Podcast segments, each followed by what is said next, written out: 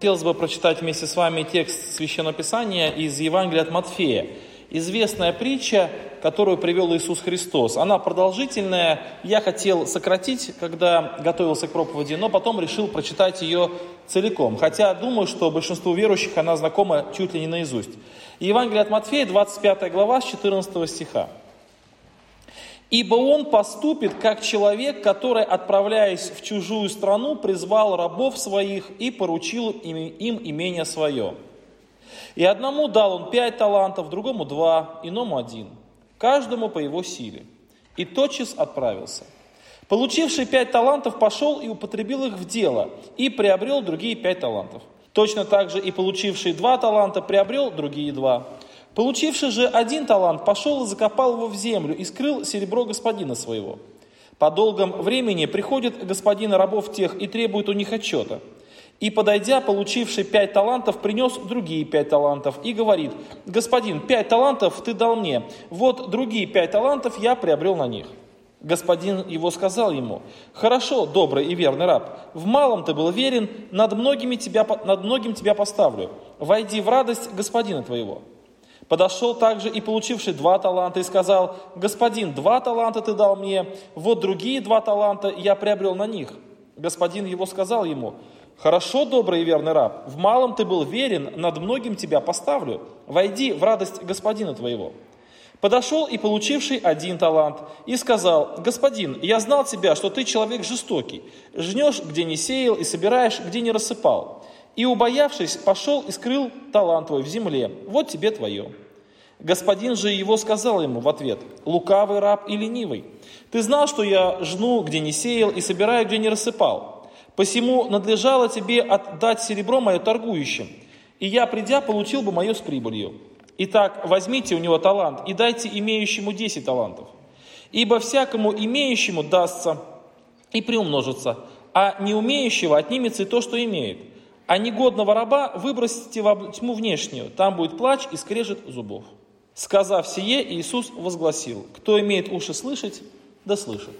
Ну, последнее выражение, кто имеет уши слышать, да слышит, означает, что это обращено ко всем людям, слушавшим их. Если у тебя есть уши слышать, ты должен услышать, должен сделать вывод. К сожалению, друзья, существует масса верующих, которые, слыша слова Божии, как будто бы их не слышат. Что это означает? Это означает, что слава Божия не приводит ни к каким изменениям их жизни. То есть они уйдут в собрание, но слышали ли или не слышали, это как будто бы ничего не меняется. Потому что жизнь как протекала, так и протекает в прежнем русле. Друзья, и хотелось бы сегодня порассуждать. Почему? Потому что это очень важный отрывок Священного Писания, который напрямую связан с нами. С нами. Давайте мы перенесемся в то время, когда говорил Христос эти слова, и представим этот дом. Здесь представлен некий дом. Дом очень богатый, дом очень большой, и внутри этого дома живут слуги или рабы. Трудно сказать, это были рабы или слуги, потому что иногда Священное Писание эти слова, ну, как бы взаимозаменяет. Но, допустим, это были рабы э, или слуги, в общем, на самом деле не сильно важно. И вот что мы можем сказать об этом доме? Это был богатый, большой дом, в котором был достаток, и, судя по всему, рабам в этом доме жилось неплохо. В общем-то, если читать историю э, России, историю других стран, историю вообще, в принципе, э, которая была написана, то мы знаем, что были времена, и да и сейчас такие времена существуют, когда человек находит хорошую работу или хорошее место, и он за него держится, потому что там ему хорошо. Так же было и в древности. Вот были слуги, в каких-то домах были слуги очень несчастные, потому что, или рабы были очень несчастные, потому что у них были жестокие господа. И апостол Павел пишет, что если вам достался такой господин жестокий, ну вам придется ему служить, но все равно как для Господа. А были слуги счастливые, у которых господин был очень хороший, добрый, который обеспечил их теплом, у которых было все в достатке, который не, при, не перегружал их работой, и такие рабы держали за этот дом э, всеми силами. Они никогда не хотели из него уходить. Почему? Да потому что вне этого дома их ждало очень мрачное будущее. Посмотрите, здесь в конце написано, возьмите его и бросьте во тьму внешнюю. Про что здесь написано? Про какую в тьму внешнюю? Конечно, мы можем себе представить, что здесь идет речь об аде или о чем-то, но это уже трактовка. А Христос-то говорил конкретную притчу тем людям. Имелось в виду, что выбросьте из моего дома, а там, вне его дома, нищета, там вне его дома надо искать работу, там вне его дома надо как-то жить на что-то. Вне его дома нет этих комфортных условий, поэтому теперь он не, не должен жить в этом доме. Он выкиньте его, уберите его из этого дома. И там будет плач и скрежет зубов, потому что там совершенно другой мир. Друзья, поэтому слуги хорошо понимали, что надо быть добросовестными людьми, чтобы остаться в доме господина, потому что там ему хорошо. В наше время то же самое. Мы находимся в церкви, мы находимся под охраной Господа, друзья, и мы с вами живем, и нам хорошо, у нас э, Господь нас охраняет, Господь нам дарит много благ, подарил нам церковь, у нас есть семья такая большая, церковь. Мы можем к Нему молиться, обращаться к Нему за помощью. Он в благодати своей никогда не истощим, Он все нам делает, помогает. Друзья, но придет время, когда судьба каждого из нас будет решаться. И в данном случае вот эти слуги, они жили в этом доме, они пользовались благами э, этого дома, им было хорошо под управлением этого господина, но через какое-то время, через определенное время эти слуги, они э, оказались э, на, на таком судилище – когда этот господин принимал решение, что дальше с этим слугой делать. И некоторые слуги остались, и не просто остались, а они были повышены в своем положении. Написано, войди в радость господина э, моего. А некоторые слуги, они э, были брошены во тьму внешнюю, они были лишены права находиться в этом доме.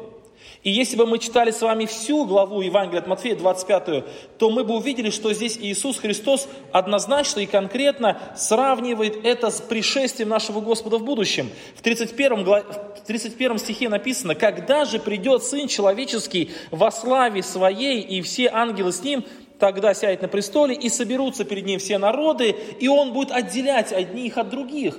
Друзья, эта притча была сказана для того, чтобы показать людям, что придет время, когда из этого хорошего состояния, э, состояния такого блаженства в, в, в, таком, в Доме Божьем, твоя судьба будет решаться. И кто-то, кому-то будет сказано, войди в радость Господина, а кому-то будет сказано, ты должен будешь во, вне, во внешнюю тьму, и там будет плач и скрежет зубов. И это очень важно понимать. Мы сегодня молимся о том, чтобы было пробуждение среди нас с вами, среди братьев и сестер из других родственных нам союзов, чтобы было пробуждение среди верующих, друзья. И очень хорошо пробуждает нас осознание того, что не вечно будет продолжаться то состояние, в котором мы находимся. Мы, может быть, привыкли жить в какой-то зоне комфорта, мы, может быть, нашли себя в церкви, нашли себя в отношениях с Господом, как-то живем и нормально все, и нам кажется, так и будет продолжаться, но придет время, придет время, когда будет определяться наша судьба, и наша судьба может быть либо войди в радость, либо выкиньте его во тьму внешнюю. И, конечно, это пробуждает, эта весть пробуждает, эта весть наполняет нас трепетом. А как я, на какой, на какой стороне я окажусь, что скажет мне Христос, что скажет мне Господь. И на примере этой притчи Христос показывает, что же ждет одних слуг и что ждет других слуг. И почему одних слуг ждет именно вот это, а других слуг ждет именно вот это. Почему такая разница и что было причиной такого, такого разного подхода. Давайте, мои друзья, немножко порассуждаем. Итак, господин, уходя в дальнюю страну, созвал своих слуг и дал им по, по серебру. То есть определенные таланты серебра, то есть определенные деньги им дал. Да? Одному пять талантов, другому два таланта, иному один. Братья и сестры, вы обратили внимание, почему он дал одному пять, другому два, а одному один? Вот по какой причине он так неравномерно разделил э, таланты, как вы считаете? написано по силе их. То есть мы видим, друзья, я хотел бы первую часть своей проповеди построить, поговорить о господине. Что это был за господин такой, о его характеристиках. Мы видим, что это человек, мы видим, что это человек. Это человек, который не бездумный. Он распределяет таланты по силам он дает задание, соответствующее возможностям данного человека. Видимо, он уже давно знаком был с этими слугами, он уже не первый год с ними общается, он уже понял, что вот этот человек такой, а этот человек такой, он уже знал, что вот этот человек такой, и он знал, кому что поручать, и поэтому, собрав этих слуг, он им поручает определенные деньги и распределяет их соответствующие их силы. Друзья, более того, я убежден, что Он дал имеющему, один, дал талант тому, кто был, имел один талант. Значит, Он знал, что этот человек может с этим талантом что-то сделать. То есть он не только по силам в смысле давал больше, много, но и мало он давал, столько, сколько можно было бы употребить в оборот. Мы можем перевести на нашу с вами жизнь и сказать, что каждому из нас Господь тоже дает определенные таланты. Мы здесь не находим слуг, которым бы Бог не дал никаких талантов. Он не дал бы ничего. Мы таких слуг здесь не находим. Мы находим, что Он каждому что-то дал. И каждому Он дал хотя бы немножко. Вот у меня, у меня вопрос. Как вы считаете, вот если бы вам предложили деньги, чтобы вы их пустили в оборот и заработали легче заработать, когда у вас 5 талантов серебра, или легче заработать, когда один талант серебра? Как легче заработать? Вот когда много или когда мало? Но первое, нам кажется, что нам легче заработать, когда много. И действительно, если много денег, можно открыть большой бизнес, можно пустить в оборот, а когда мало денег, что ты сделаешь? Друзья, но может быть так и работает в нашей жизни, и может быть там, так нам и кажется. Но Господь как-то по-другому смотрит. Он дает нам ровно столько, сколько нам нужно. И иногда люди думают, вот если бы у меня было больше, я бы это пустил в оборот, и тогда бы я принес пользу. Если бы я умел лучше говорить, если бы у меня были больше здоровья, если бы у меня было больше денег, если бы у меня было больше времени, если бы у меня были больше способностей музыкальных, как бы я организовал оркестр, как бы я пошел на благовестие, какие бы проповеди я говорил, как бы я много молился, какой бы я благодетель был, какой я много жертвовал. Друзья, и мы мечтаем о том, чтобы у нас было очень много. Но, друзья, мы же не знаем своих собственных сил. Нам кажется, что мы многое потратили бы лучше. Но Господь дает столько, сколько нам нужно по нашим силам. И мы видим, что этот господин, это был господин, знающий своих рабов. Как и Христос, знающий нас и дающий нам по силам. Теперь давайте обратим внимание на слуг и переведем внимание на себя. То есть каждый человек получил вот эти деньги. Пять талантов, три таланта, два таланта, точнее один талант, и каждый взял их в руки и понес. Он знал, что они у него есть. К сожалению, мы с вами иногда не знаем, что у нас есть. Вот так спроси каждого из нас, вот прям по очереди, вот брат Костя, Лидия Ивановна, Вера Павловна, прям по очереди спроси каждого и скажи, а как, что тебе Господь поручил умножить в его жизни? в твоей жизни. То есть здесь мы видим, что Он дал им деньги, чтобы они их умножили в прибыль Господину, чтобы они принесли пользу Господину.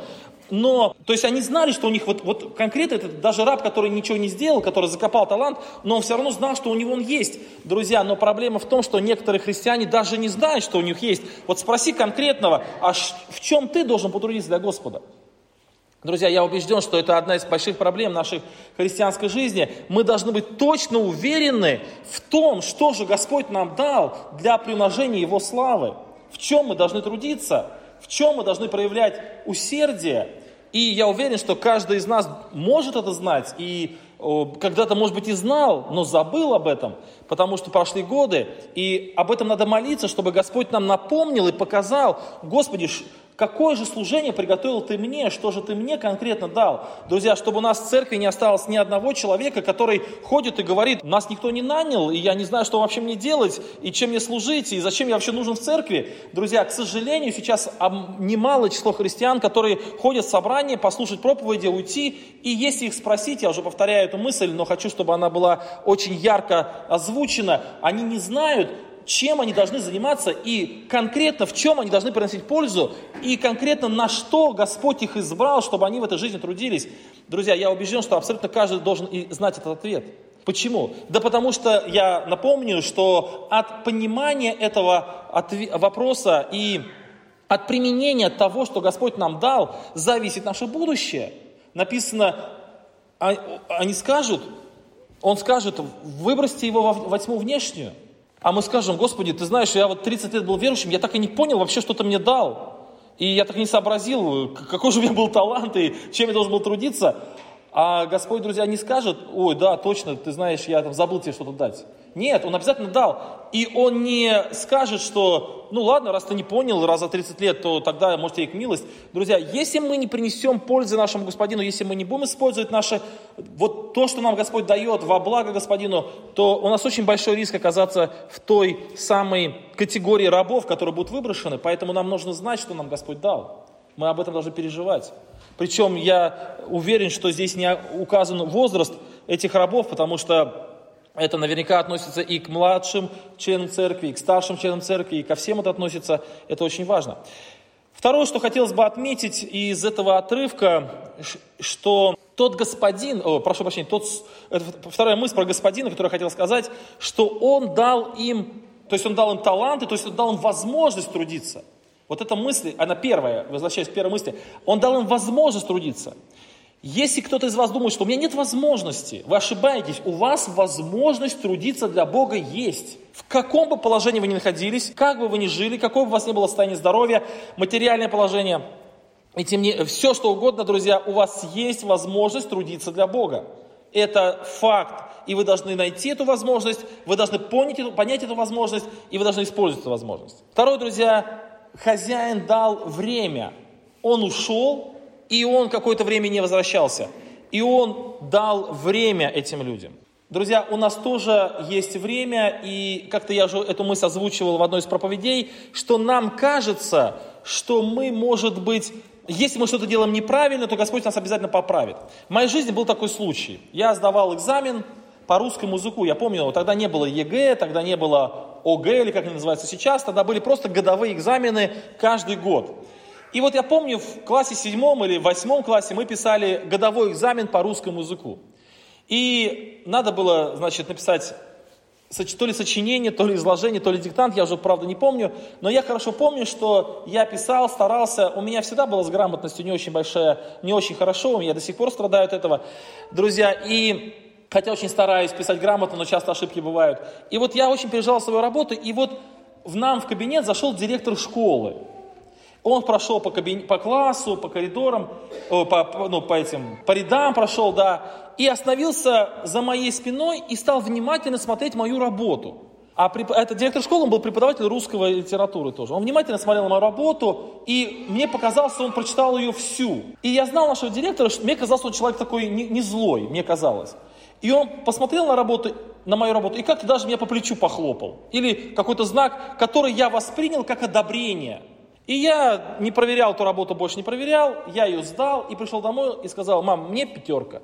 Она говорит, а что, так быстро поставили? Я говорю, нет, просто директор зашел, он мою работу прочитал, и он не сказал, что у меня есть ошибки. А раз он не сказал, значит у меня нет ошибок. Потому что если бы он увидел ошибку, он мне бы намекнул. Он бы сказал, будь внимательным. Ну хотя бы что-то сделал. Но он ничего не сделал, и поэтому у меня пятерка. И я был доволен и счастлив. И все мои друзья переживали о том, что у них какие оценки будут за годовую контрольную, а я не переживал. На следующий день мы пошли смотреть работы, вы, вывешенные оценки, и я даже не хотел идти смотреть, потому что я знал, что у меня пятерка.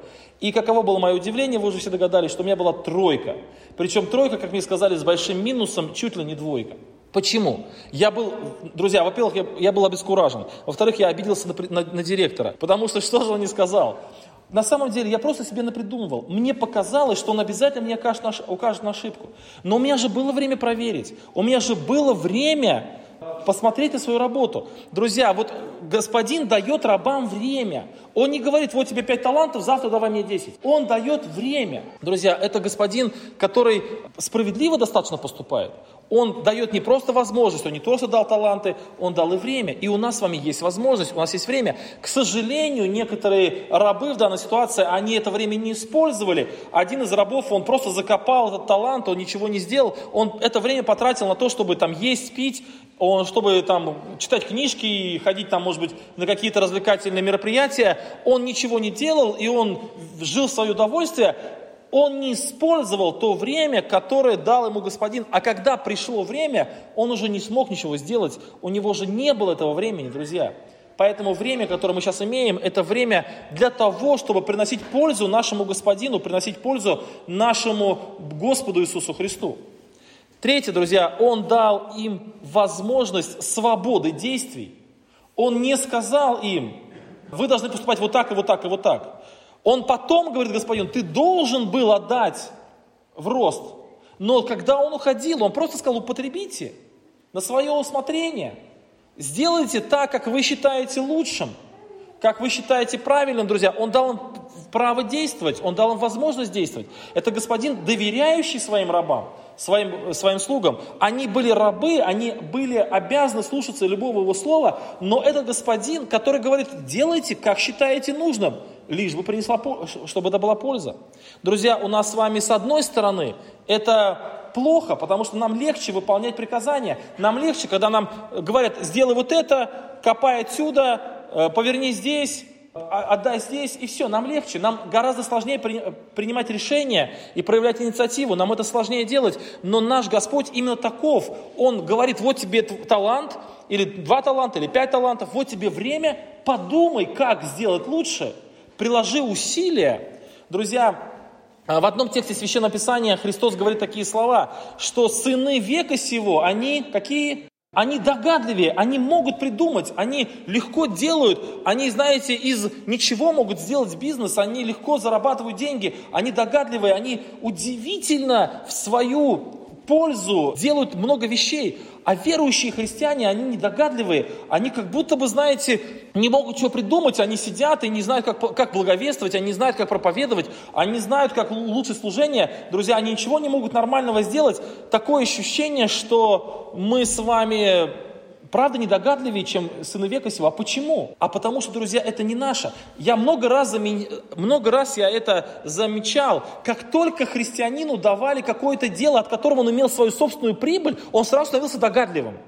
Моментально у него инициатива проявлялась, моментально он находил возможность, моментально у него время появлялось, он сразу находил способы с кем-то связаться, с кого-то найти, сразу начинал действовать. Но как только это касалось служения в церкви, как только это казалось того, что нужно для Бога потрудиться, сразу как бы руки опускаются у человека. Он говорит, ну я не знаю, как правильно поступать, у меня не получается, я не знаю, куда дел, как действовать, я не знаю. Друзья, но Господин потом, когда придет, он не спросит, Почему ты этого не сделал?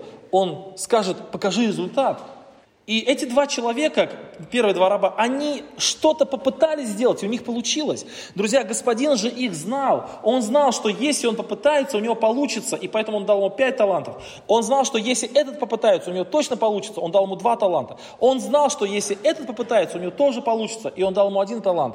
Но эти двое попытались, что-то решили сделать, а этот ничего не решил делать. Друзья, и мы видим, что эти два человека, они а, принесли пользу. Еще что хотел сказать об этом господине, что этот господин, то есть он дал возможность, он дал время, он дал свободу действий.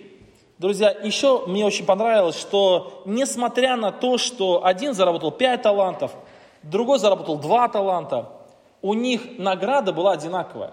Обратили на это внимание или нет? В других притчах Христос приводит другую мысль, и поэтому там другие, другие награды. Но именно в этой притче, когда речь касается именно будущего нашего, будущей нашей жизни в Боге, в вечности, друзья, здесь награда одинаковая. Ты принес пять талантов, войди в радость Господина. Ты принес два таланта, войди в радость Господина. Друзья, если кто-то из нас совершает огромное служение, а кто-то совершает совсем маленькое служение – это не так сильно важно. Важно, чтобы твое служение приносило пользу, реальную, ощутимую пользу для Царства Небесного. Если оно приносит пользу, друзья, то самый большой пресвитер церкви, ответственный, может быть, за огромное количество церквей, и самая слабая сестра, которая, может быть, только может что молиться, друзья, или, может быть, только что она стих рассказывает на собрании или еще что-нибудь, или свидетельствует своей соседке, или приносит еду какому-нибудь обездоленному, друзья, не так сильно важно. Важно, что она это делает для Господа и ради Его пользы. Оба эти человека услышат одно – «Войди в радость Господина». Таланты разные, усилия разные, а награда одинаковая. Потому что этот господин в данной истории, в данной конкретной притче, он ценит не то, сколько ему прибыли принесли. Я, я подозреваю, друзья, что этот господин был настолько богат, что плюс-минус 5 талантов ему все равно было. Но этот принес 5 талантов, этот 2 таланта, ну плюс 7 талантов серебра. Друзья, я убежден, что у него там в закромах было сотни талантов серебра, ему эти таланты были не сильно нужны. Ему нужны были люди, которые ставят господина и его интересы выше всего. Друзья, почему этого слугу, который закопал талант, почему вы выбросили?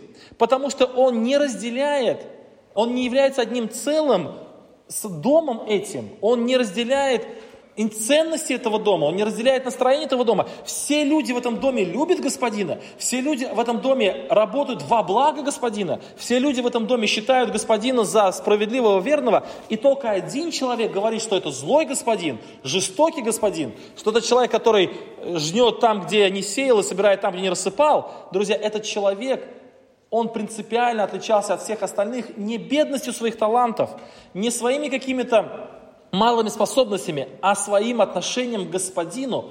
Друзья, этот человек свои собственные интересы ставил выше интересов господина, и поэтому он оказался вне господина и вне его дома. Друзья, неважно, сколько мы принесем, мы можем принести столько, сколько у нас есть, э, но не сильно больше, но важно, как мы относимся к Богу, к господину нашему.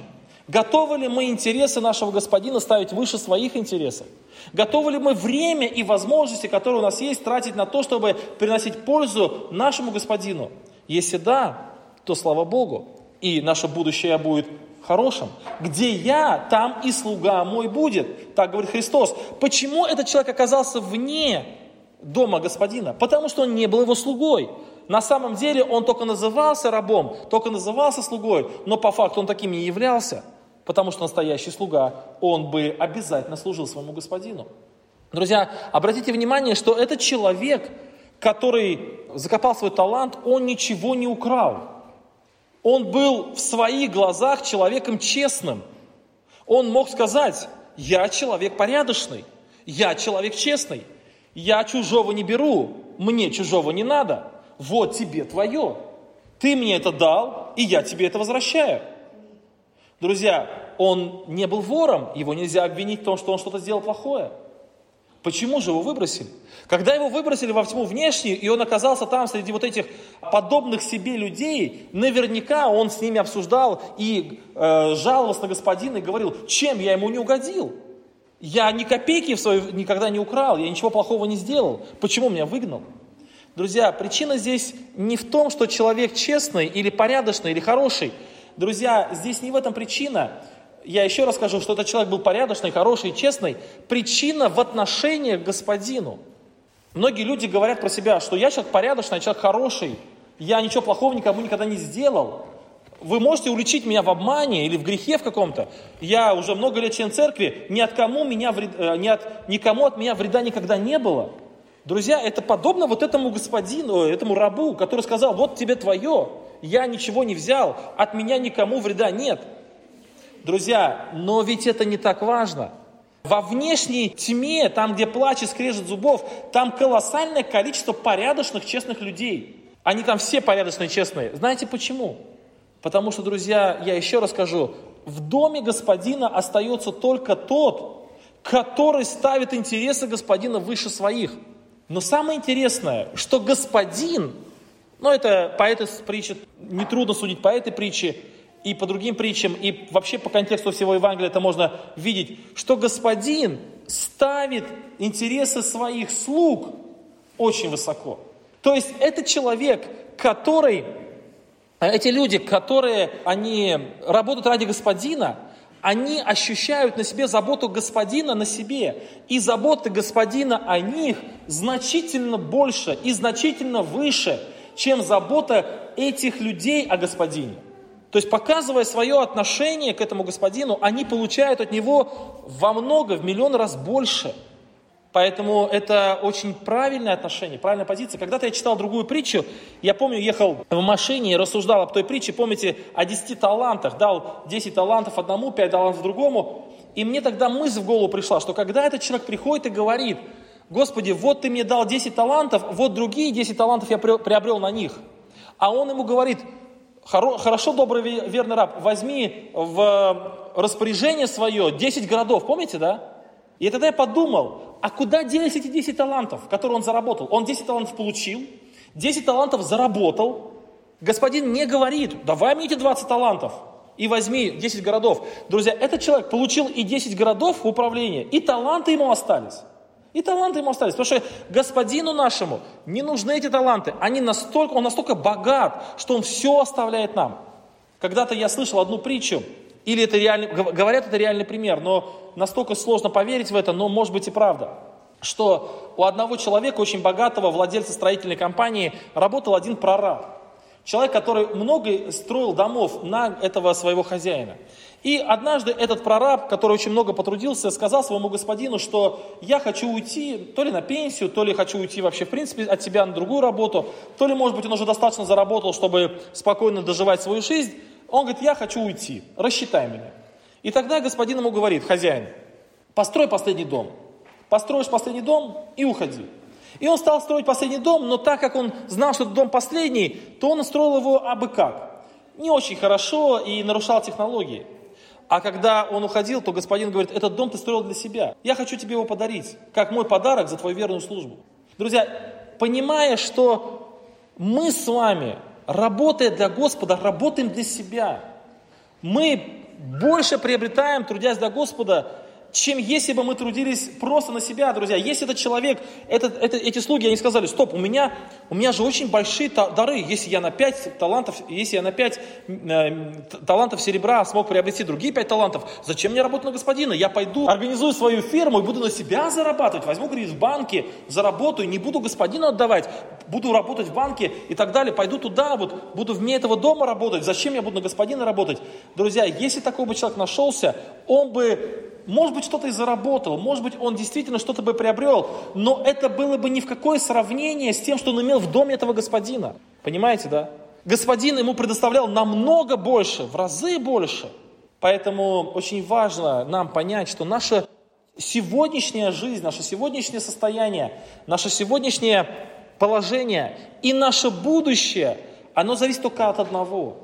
Готовы ли мы признать интересы нашего Господина – выше своих? Готовы ли мы тратить возможности, которые у нас есть, время, которое есть, наш интеллект, который у нас есть, способности на то, чтобы приносить нашему Господину прибыль, нашему Господину благо, чтобы дело, которое Он здесь на земле устраивает, дело нашей церкви, дело всего Вселенской церкви, дело спасения, дело Царства Небесного здесь на земле, чтобы оно развивалось и росло. Друзья, если мы готовы на это, то, конечно, у нас и жизнь будет здесь на земле наполненная возвели, возвышенное, возвеличенное, насыщенное. И в будущем, друзья, мы войдем в такую радость, о которой никогда бы не мечтали. А если мы скажем, как этот, господ... как этот раб, что вот я получил, я и отдам, я ничего не возьму, я честно поступлю, друзья, то мы лишимся всего, что и думали иметь.